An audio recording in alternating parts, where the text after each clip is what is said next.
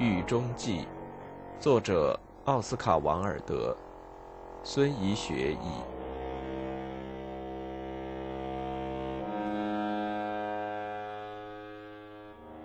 温柔与粗暴。可能有人会奇怪，我会再次决定与你分手。这次分手不是出于偶然，而是因为离开你的义务迫使我这么做。我不必提醒你回忆起。你从一八九四年十月十日到十三日，在布莱顿对我采取的一系列行为，对你来说，回忆三年前的事情是太难了，因为你会觉得三年时间过于漫长。但对我们这些生活在监狱中、生活里没有事情、只有悲哀的人来说，就必须以痛苦的节来计算时间的长短，并标记下我们痛苦的时刻。除了痛苦，我们没有别的事情可想。痛苦，尽管对你来说这听起来很奇怪，是我们的生存方式，因为只有痛苦才能使我们意识到自己的存在。对我们来说，只有回忆过去的痛苦，才能保证和证明我们还有继续生活下去的必要。在我自己与快乐的回忆之间，存在着一道同我自己和现实的快乐之间同样深的鸿沟。如果我们在一起时的生活确实如人们想象的那样，只有快乐、奢侈和笑声，我会一点也回忆不起来的。就是因为那种生活无时无刻不充满着悲剧性的痛苦、险恶、愚蠢或可怕的单调乏味的争吵和不体面的亵渎，我才能详细的看到或听到其中每一个彼此分离的事件。实际上，我也已不可能看到或听到其他的什么东西了。生活在监狱里的人需要那么多的痛苦才能生活下去，结果迫使我每天都不得不把我们的友谊变换成各种不同的痛苦方式，尽管有时并不必要。不管我自己和别人是如何看待我现在的处境，我的生活似乎一直就是一首真正的悲剧交响曲。慢慢的经过以节奏连接的种种乐章，达到它的转变，并且带着在艺术中作为处理一切重大主题的特征的那种必然性。我刚才是不是已经说到三年前你在连续三天里对我的所作所为？我当时正准备单独一个人在沃斯林完成我的最后一个剧本，中间你曾两次来访，打断了我的计划。第三次。你带着自己的一个朋友突然出现在我的房子里，而且你还竟然建议他留在我房里，但被我断然拒绝。当然，我可以容许你留下来，对此我一向别无选择，但我不能让你的朋友留在我的房里，所以就把他安排在别处了。第二天是星期一，你的朋友去上班了，你留了下来，因为对沃斯林感到厌烦，更主要的是。毫无疑问，是因为厌烦我徒劳的想出种种办法，要把注意力集中在我的剧本上。当时唯一能真正吸引我的是，你就坚持让我带你去布莱顿的格兰特旅馆。我们到达布莱顿的当天晚上，你就病倒了，得的是一向被愚蠢的称作流感的那种可怕的低烧。这次如果不是你第三次发烧，那就是第二次。我不必提醒你，我当时是怎样照顾你、安慰你的。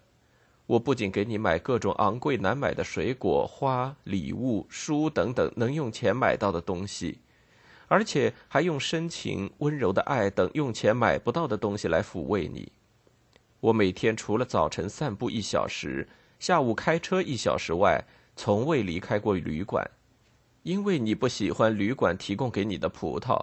我就特地从伦敦给你弄到一些特殊的葡萄，我还编出一些使你高兴的事，或是与你住在一起，或是就住在你隔壁的房间。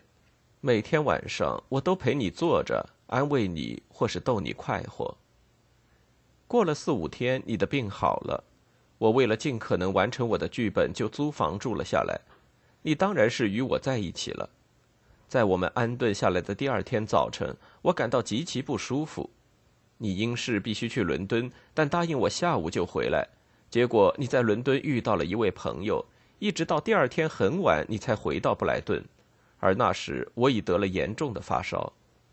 医生说是从你身上传染了流感。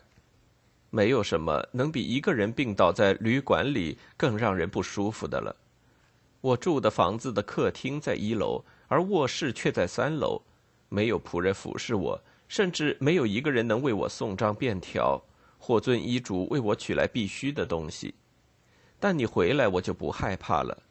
可是，在随后的两天里，你却把我孤零零的留在旅馆里，既不关心，也不照料，什么都没做。我不是想让你给我买什么葡萄、花或者迷人的礼物。而只不过想让你帮我解决一些必需品，我甚至连医生为我订购的牛奶都得不到，也喝不到柠檬汽水。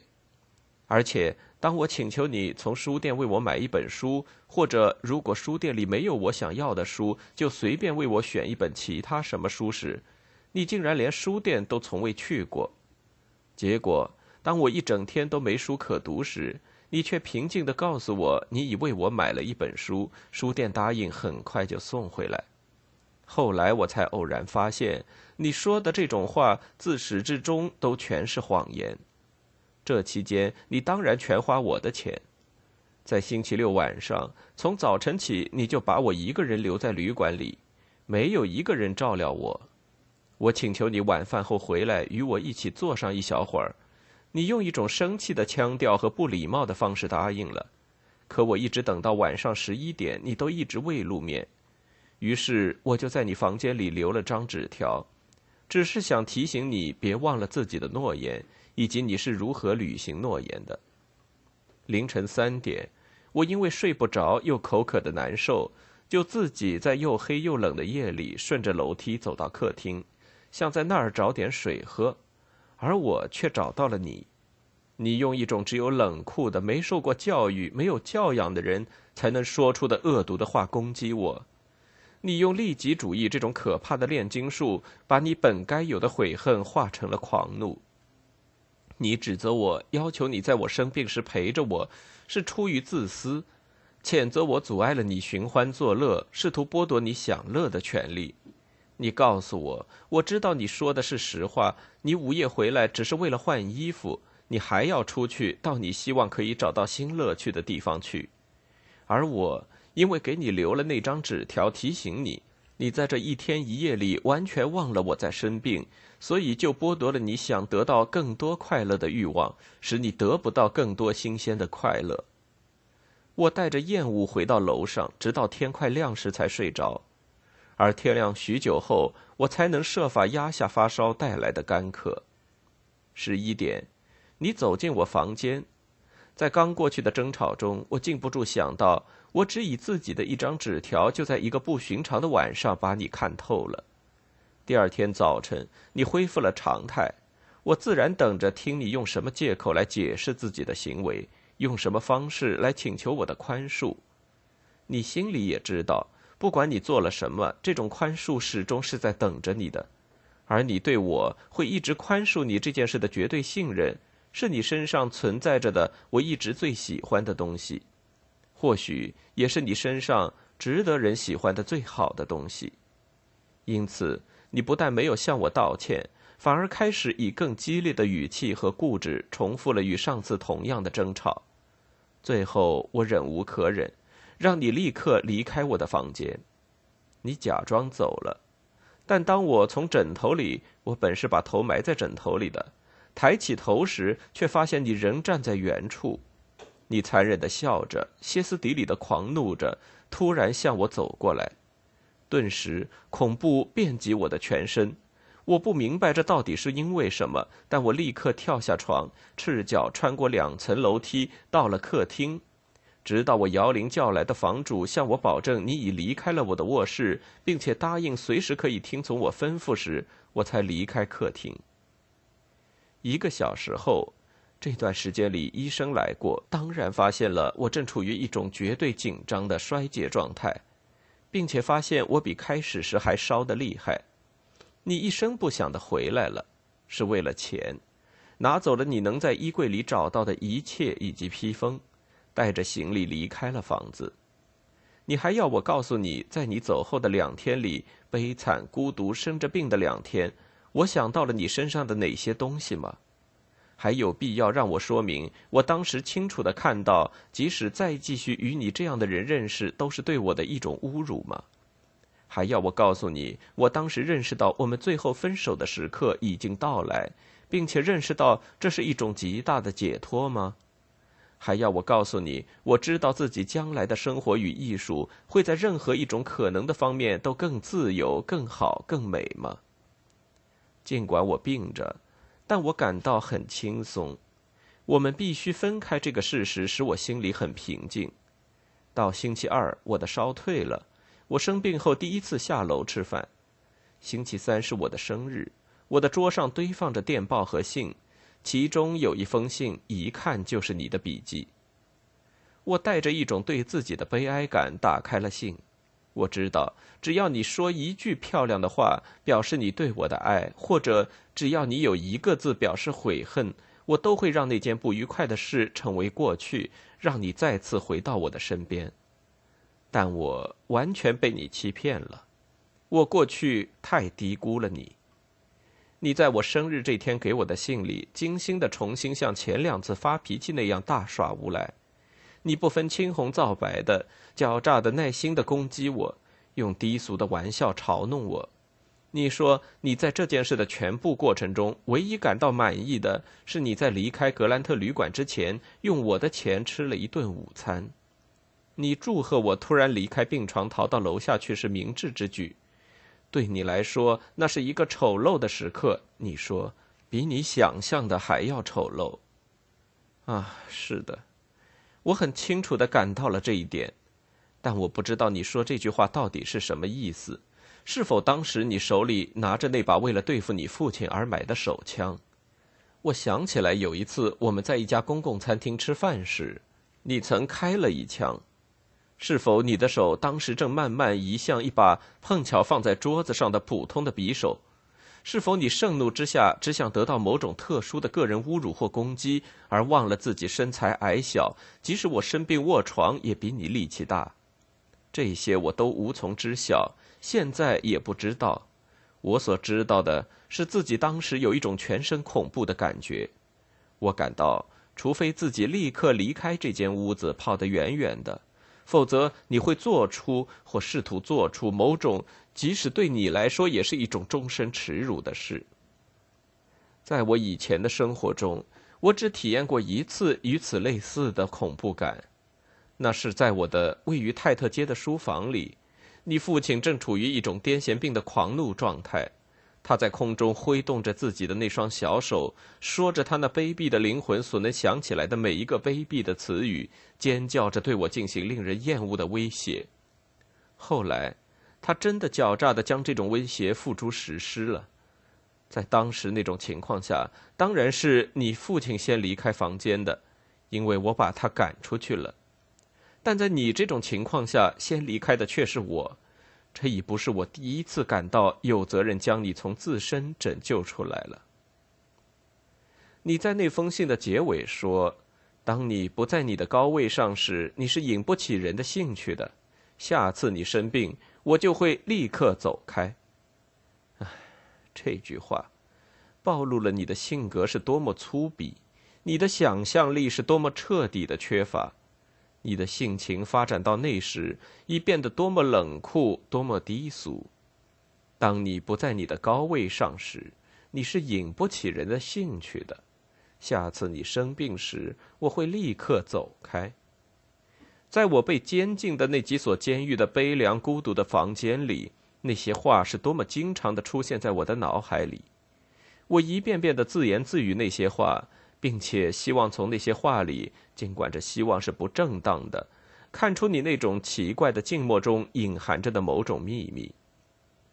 当我因为照料你而染上令我痛苦的热病时，你竟给我写这种信，它当然会因其粗鄙拙劣而令人憎恶。但在这个世界上，任何一个人给另一个人写这样的信，都会是一种罪恶，而且是不能原谅的罪恶。如果连这种事都可以原谅，那就没有什么罪恶了。我承认，当我读完你的信时，我觉得自己几乎被他玷污，似乎与你这样的人做朋友，就已永远玷污、羞辱了我的生活。当然，我已经被你玷污了，这是事实。但直到六个月后，我才知道自己在生活中是多么愚蠢。我当时自己决定星期五回伦敦，私下去见乔治·列文斯先生，请他给你父亲写信，说我已决心在任何情况下都不准许你进我的房间，坐在我桌旁与我一起谈话、散步，或者说在任何时候、任何地方，我都不会与你在一起。一旦做好这件事，我就写信通知你我采取的行动的全过程。你想必自己会明白我为什么这样做。我在星期四晚上把一切都安排好了。星期五早晨，在我坐下来开始吃早饭之前，我偶然翻开报纸，看到上面有一条消息说：“你的哥哥，家庭的真正领导，爵士继承人，家庭的支柱，被发现死在阴沟里。”一把已发射过的手枪就扔在他的尸体旁边。这种悲剧事件现在已知道是一次偶然事故，但当时却被认为有更复杂的背景带来的恐惧。这样一个人见人爱的人的突然死亡，好像就是在他新婚前夜所带来的悲哀。想到你会多么的悲伤，你母亲将会承担什么样的痛苦。他一定会因为失去他这样一个唯一能在生活中给他安慰和快乐的儿子而痛不欲生，因为有一次他亲口告诉我，他这个儿子从出生至今从没使他掉过一滴眼泪。我意识到你会孤立无助，因为你的两个哥哥都在欧洲，只剩下你一个男人来陪伴你的悲伤的母亲和妹妹，他们也只有从你身上寻找安慰。而且你也必须独自一个人处理哥哥的死带来的那些繁琐的各种杂物。想到制造出世界的泪水，想到所有人的悲哀，因为这些涌进我脑子里的各种想法和感情，使我对你及你的家庭抱有无限的同情。我忘记了自己对你的抱怨和仇恨。在你失去亲人的情况下，我不能像你在我生病时对我那样来对待你。所以我立刻给你发了电报，表示我最深切的同情。随后又写了一封信，邀请你尽可能到我这儿来。我感到，在那种特殊的时刻放弃你，并且是通过律师正式放弃你，对你来说将是过于可怕的。当你从被要求去的那场悲剧的发生现场回到城里来时，你立刻非常温柔、非常单纯的来到了我的身边。穿着丧服，眼里蒙着泪花，你像一个孩子一样寻求安慰和帮助。我向你打开了我的房子，我的家，我的心。我把你的悲哀也变成了我的悲哀，因为这样也许能帮助你承受住那种悲哀。